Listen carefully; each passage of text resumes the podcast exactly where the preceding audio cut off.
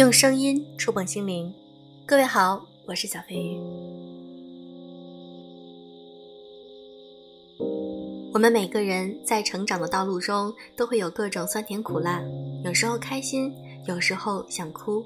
小的时候，我们想哭的时候就大声的哭，但是成长也意味着，我们将这些泪水默默的在心里留着，不再表现出来。今天，我想和大家分享一篇来自于富尔摩田的文章，《成长就是将哭调成静音的过程》。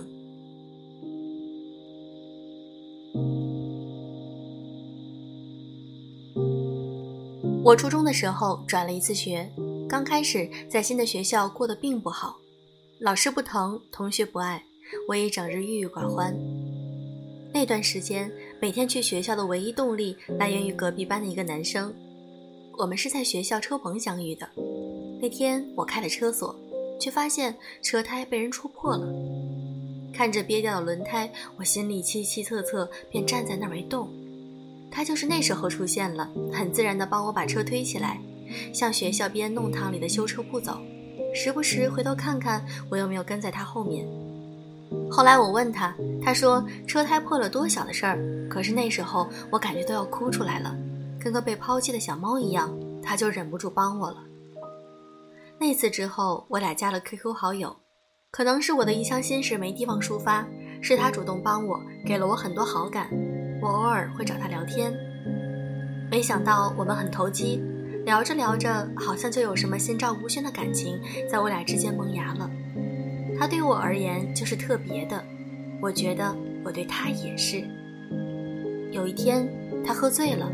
打电话问我，我对他有没有意思？我一贯害羞，我不知道你什么意思，什么意思不意思的。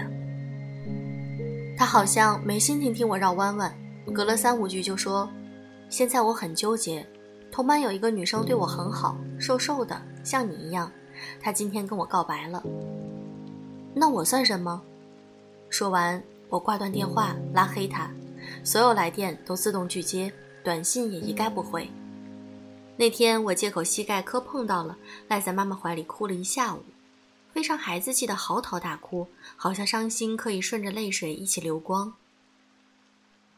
大学的时候谈了第一个男朋友，他追求的我，给我送早饭，陪我上课，帮我解决社团工作。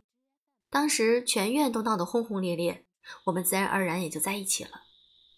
我俩好像是天造地设的一对儿，我的小细节他都能抓到，他的一二三我也摸得很清楚。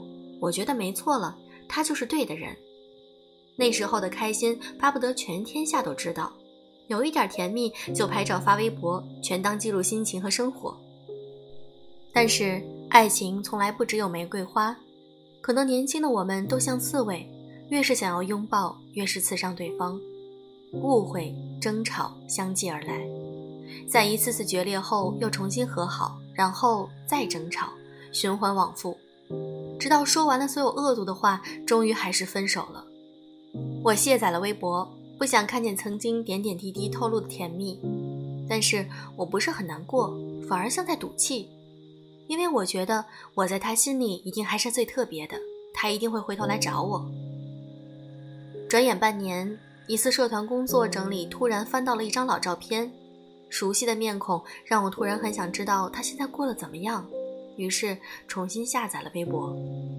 可是翻他的微博，却看见最新的一条是和一个女生的合影，配字：“这个世界上总有一个人让你想要和他白头偕老。”瞬间清醒，原来这个人早就从我生命中消失了，而我还一直念念不忘，陷在自负里。我在室友的怀里哭了一下午，抽抽搭搭的，哭他的负心，哭自己的不争气。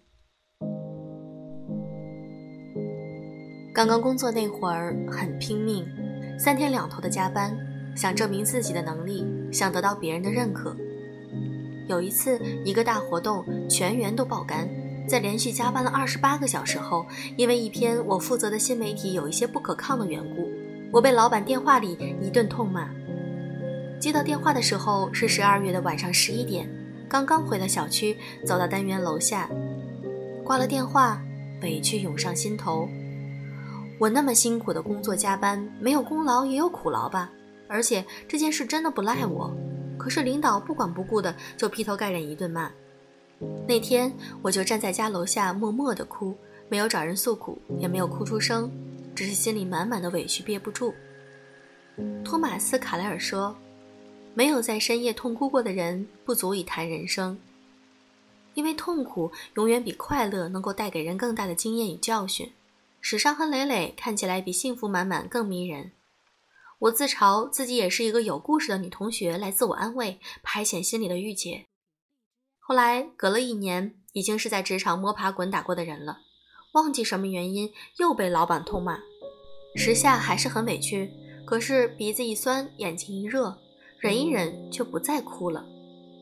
那一瞬间，好像终于明白了世道艰难，谁都熬得不容易，没有人有义务将就你，也没有人一定要同情你。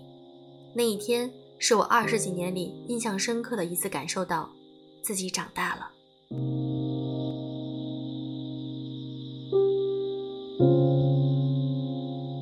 其实哭泣一直都是一种宣泄，情感永远是自己的，没有第二个人会理解，也不会有别人在乎。偶然在朋友圈看到，成长就是将哭调成静音的过程，深以为然。每个人的人生其实都有一个觉醒期，觉醒了就成长了，而成长就是学会自我消化。年轻的时候，我们会把每一点不如意渲染的惊天动地；长大后，却学会越痛越不动声色，越苦越保持沉默。那些失声痛哭的深夜里，也许早有一颗种子被你的泪水浸湿，然后在心里扎了根、发了芽，慢慢长成了一棵大树。成长是迟早的事儿，迟早有一天，你的内心会变得越来越坚定、平静、波澜不惊。那时候，你一个人就是千军万马，再也不用怕任何的山河破碎、风雨飘摇。